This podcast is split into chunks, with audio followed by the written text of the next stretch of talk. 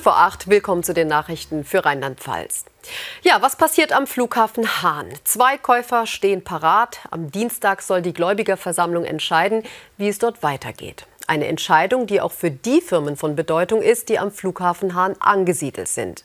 Wie etwa die Flugzeugwartungsfirma Hangar 901. An ihrem Tag der offenen Tür heute blickt die Firma optimistisch in die Zukunft. Die Faszination Fliegen lockte Besucher an, die mal einen Blick hinter die Kulissen und in die Turbinen werfen wollten. Das Topthema aber war die Zukunft des Hahns. Für die Region hier sehr wichtig, weil das Ganze drumherum, äh, Gastronomie, äh, entsprechende Unternehmen, die für den Flughafen auch arbeiten als Dienstleister, das hängt ja alles in der Region mit dran. Allein schon das äh, Nachtflug, die Nachtfluggenehmigung, die ist ja Gold wert. Ne? Für diese Unternehmen. Und da hoffen wir, dass es weitergeht, egal wer der Investor ist. Wenn der Schwiegersohn der arbeitet hier, das sind, die haben ja schon Angst, wenn da zugemacht wird. Wenn die Landebahn zu ist, ist es hier auch zu. Gell? Die Firma Hangar 901 liegt am Rollfeld des Flughafens. Dort starten und landen die rund 120 Flugzeuge, die die Firma hier jedes Jahr wartet. Dementsprechend abhängig ist man vom Flughafen.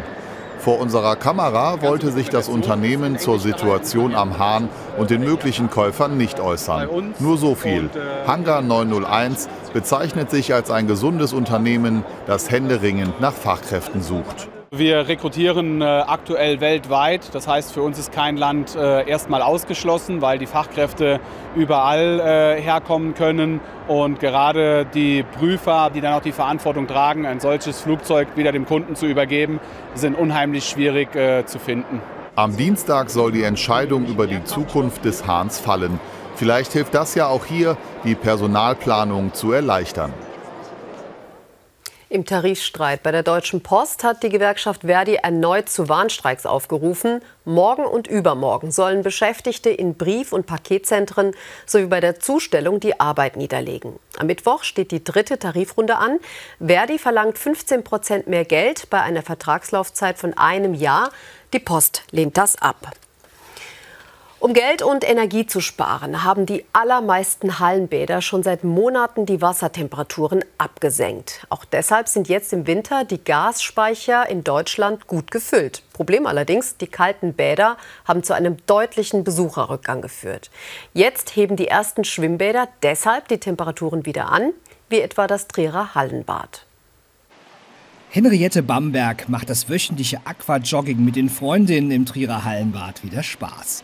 Monatelang mussten die Rentnerinnen bei Wassertemperaturen um die 26 Grad bibbern. Andere Badegäste, vor allem ältere und Familien mit kleinen Kindern, blieben ganz weg. Ein Besucherrückgang von 20 Prozent. Vor rund einer Woche haben die Stadtwerke reagiert und die Wassertemperatur in den Becken um 2 Grad angehoben. Wunderbar. Ich mache dazwischen immer meine äh, Training, mein Gymnastik am Rand und wie das Wasser kälter war, da war es mal zu kalt geworden. Da habe ich gefroren danach. Ich finde es sehr angenehm. Mir ging es wie vielen anderen. Ich habe, wenn ich früher aus dem Wasser kam, oft gefroren und musste mich dann direkt umziehen. Aber jetzt auch von der Temperatur des Wassers finde ich das super. Die Betreiber wollen die Besucher mit lauschigen Temperaturen zurückgewinnen, können sich zwei Grad mehr aber auch erlauben. Das Haus arbeitet seit Jahren immer energieeffizienter. Der Strom kommt von der Photovoltaikanlage auf dem Dach. Für die Wärme wird Biomethan aus der Region genutzt. Das ist so, dass wir 40 Prozent weniger Strombedarf haben wie andere vergleichbare Bäder in Deutschland und 50 Prozent weniger Wärmebedarf haben als andere vergleichbare Bäder in Deutschland. Ähm, das ist dadurch begründet, dass wir natürlich auch eine effiziente Anlagentechnik haben, was viele andere Bäder in der Vergangenheit leider nicht äh, investieren konnten. Und deswegen ähm, stehen wir letztendlich so da. Den Sprung ins kalte Wasser wird es auch in den kommenden Monaten angesichts gut gefüllter Speicher nicht geben, so das Versprechen der Stadtwerke Trier. In der vergangenen Nacht hat es auf dem Gelände eines Autohauses in Worms gebrannt. Fünf Autos sind dabei vollständig ausgebrannt. Ein weiteres ist durch Hitzeeinwirkung beschädigt worden, so die Polizei. Das Feuer war mitten in der Nacht von Zeugen gemeldet worden. Die Feuerwehr hatte den Brand schnell unter Kontrolle. Verletzt wurde niemand. Die Polizei ermittelt jetzt wegen möglicher Brandstiftung. Die Narren und Närrinnen sind los und damit alle Spaß beim Feiern haben, gibt es in Koblenz einen inklusiven Karnevalswagen für den Rosenmontagszug. Dort können Menschen mit Handicap mitfahren. Wegen Corona fiel die Premiere in der vergangenen Session aus. Umso größer ist die Freude jetzt. Max Kirchner und Markus Schlötter üben schon mal, wie es wohl ist, Kamelle zu werfen. Die beiden leben in einem Zentrum für Menschen mit geistiger Behinderung. Sie freuen sich schon riesig, dass sie auf dem Wagen beim Rosenmontagszug in Koblenz mitfahren dürfen. Ganz toll. Wir, wir, wir sind schon so aufgehängt. Ja. An den Kart. Das wird, das wird bestimmt klasse an den Kart. Insgesamt zehn Menschen mit Handicap mit ebenso vielen Betreuern haben auf dem Karnevalswagen Platz. Alles ist behindertengerecht gebaut. Zwei Rollstühle können problemlos an Bord und es gibt sogar eine Toilette. Mehrere tausend Stunden hat es gedauert, den alten Getränkelaster umzubauen. Alles ehrenamtlich. Wir hatten viel Spaß. Ne, ab und zu ist mal ein Hammer geflogen, aber ansonsten war toll. Es war eigentlich ganz anders als normalen Wagen zu bauen, weil man musste doch mehrere Hürden gucken, Schwerbehindertengesetze, wie hoch muss eine Brüstung sein. Und so kam mit dem Bau eine Lösung nach der anderen und ich sage, Endergebnis ist fantastisch. Ein Gemeinschaftsprojekt der KG Rheinfreunde Neuendorf und der Narrenzunft Gelbrot Koblenz. Der Inklusionswagen fährt am Rosenmontag zum ersten, aber sicher nicht zum letzten Mal so ein Projekt, das ja auch sehr, sehr teuer ist und nur über Spenden zu finanzieren ist, das muss nachhaltig sein, denn sonst äh, ist es auch schwer, Gelder zu akquirieren dafür. Wenn man aber sagt, das soll nicht einmalig sein, sondern mindestens die nächsten 10, 11, 12 Jahre, dann ist das auch für die Sponsoren leichter zu sagen, da sind wir mit dabei. Max Kirchner und Markus Schlötter sind bei diesem Rosenmontagszug als Erste mit dabei. Sie können es kaum erwarten. Und dann kriegt man vielleicht ein bisschen der Fotoenziger mit weitem Markus. Oh, ein, ein Kuss. Ja, ein bisschen. Ja, Vorfreude ist die schönste Freude. Zum Sport. Mainz 05-Fans mussten in dieser Woche ganz schön schlucken. Am Mittwoch das Aus im DFB-Pokal gegen die Bayern und gestern die 1:2 Niederlage gegen Union Berlin in der Liga.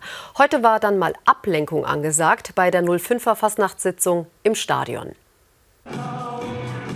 So sieht die Frustbewältigung der 05-Fans aus. Einfach mal abtanzen.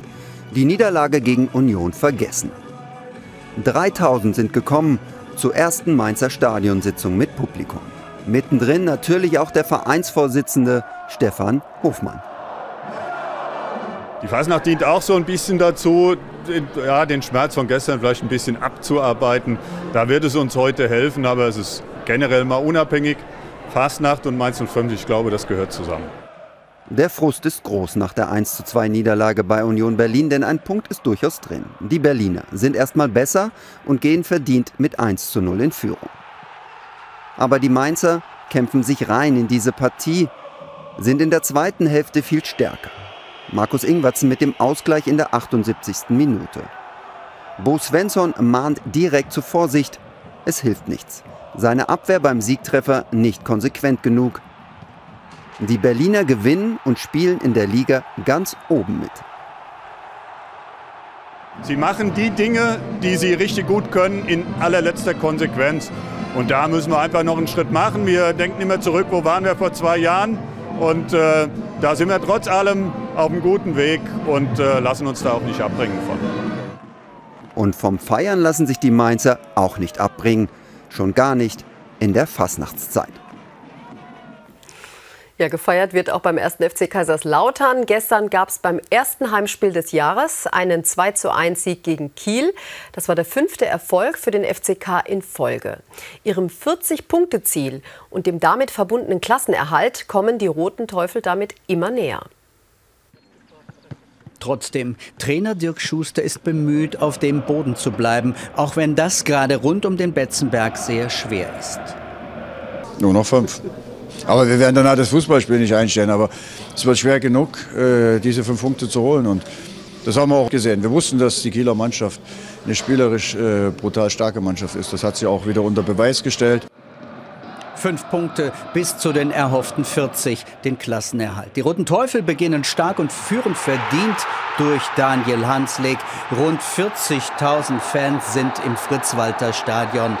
Das 1:1 hatte sich angekündigt. Kiel profitiert von einem Torwartfehler. Andreas Lute verspekuliert sich. Die zweite Hälfte trägt das Gesicht von Terence Boyd. Erst scheitert er kläglich, um dann nach einem tollen Spielzug zum Matchwinner zu werden. Lautern gewinnt das Spiel und bleibt oben in der Spitzengruppe. Das ist nicht selbstverständlich, aber wir haben eben schon 35 Punkte und das erstmal ähm, richtig cool. Sind, ähm, also ich will den Tabellenplatz jetzt nicht so hochheben, aber diese, diese 35 Punkte sind halt entscheidend, weil die uns für unser Saisonziel 40 Punkte, das schon eine sehr, sehr gute Voraussetzung bieten. Ich hoffe, dass wir die so schnell wie möglich erreichen. 2 zu 1. Träumen ist erlaubt am Betze. Der Trainer aber denkt lieber von Spiel zu Spiel. Das deutsche Davis Cup-Team hat den Einzug in die Gruppenphase gestern in Trier überraschend verpasst.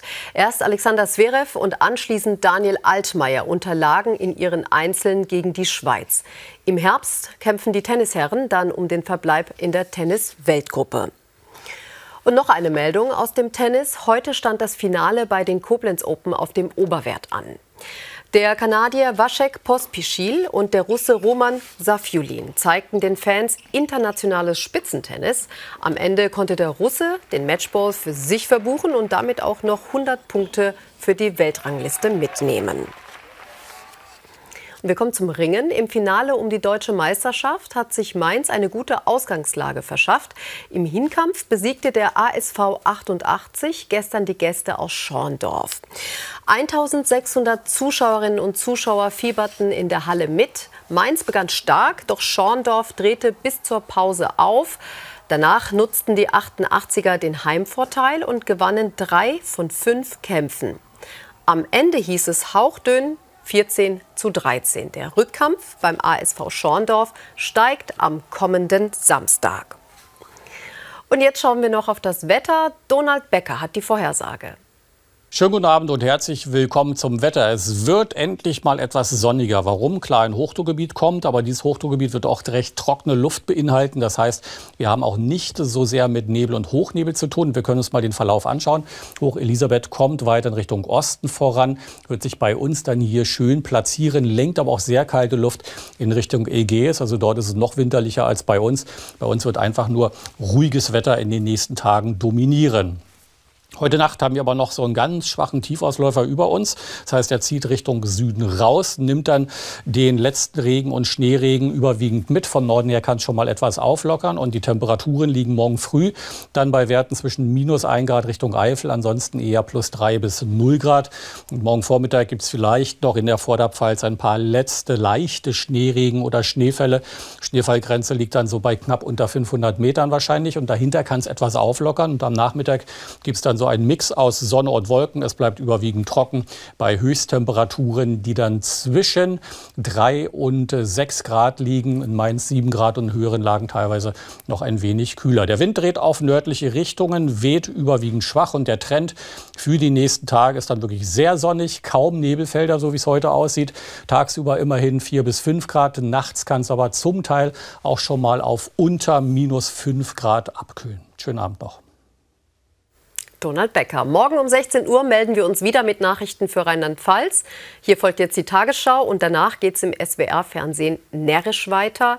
Schwaben weiß-blau, Hurra und Hellau. Schönen Abend.